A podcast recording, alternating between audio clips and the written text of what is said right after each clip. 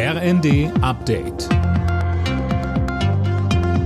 Stündlich neu. Auf den Punkt informiert. Ich bin Dennis Braun. Guten Abend. Die Bundesregierung will nicht nur Bürger entlasten, die mit Gas oder Fernwärme heizen, sondern nun auch Besitzer von Öl- und Pelletheizungen.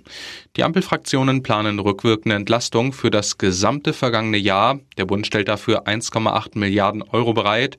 FDP-Fraktionschef Christian Dürr. Wer eine Pelletheizung hat, wo die Holzpreise gestiegen sind, eine Ölheizung hat, wo die Ölpreise gestiegen sind, da verstehe ich sehr gut, dass diese Menschen sagen, ja, was passiert mit Strom- und Gaspreisbremse dann mit mir? Und deswegen werden wir das jetzt diese Woche im Bundestag beschließen. Nach der Geiselnahme durch den Halle-Attentäter in einer JVA bei Magdeburg sind noch viele Fragen offen. Unklar ist, wie der 30-Jährige an eine Waffe kommen konnte und was für eine es war. Der Rechtsextremist hatte zwei JVA-Mitarbeiter in seine Gewalt gebracht, um zu flüchten.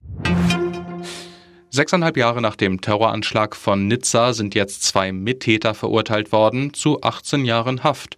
Die beiden waren Freunde des damals von der Polizei erschossenen Täters, mehr von Eileen Schallhorn. Am 14. Juli 2016 war der Mann mit einem LKW in die Menschmenge auf der Uferpromenade von Nizza gerast. 86 Menschen starben.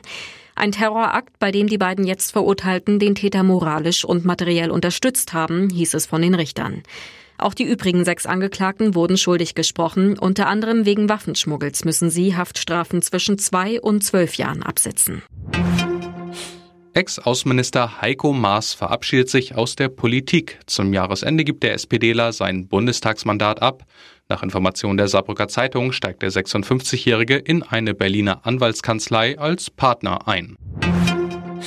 Argentinien hat es ins Endspiel der Fußball-WM geschafft. Das erste Halbfinale des Turniers in Katar konnten die Argentinier gegen Kroatien mit 3 zu 0 für sich entscheiden.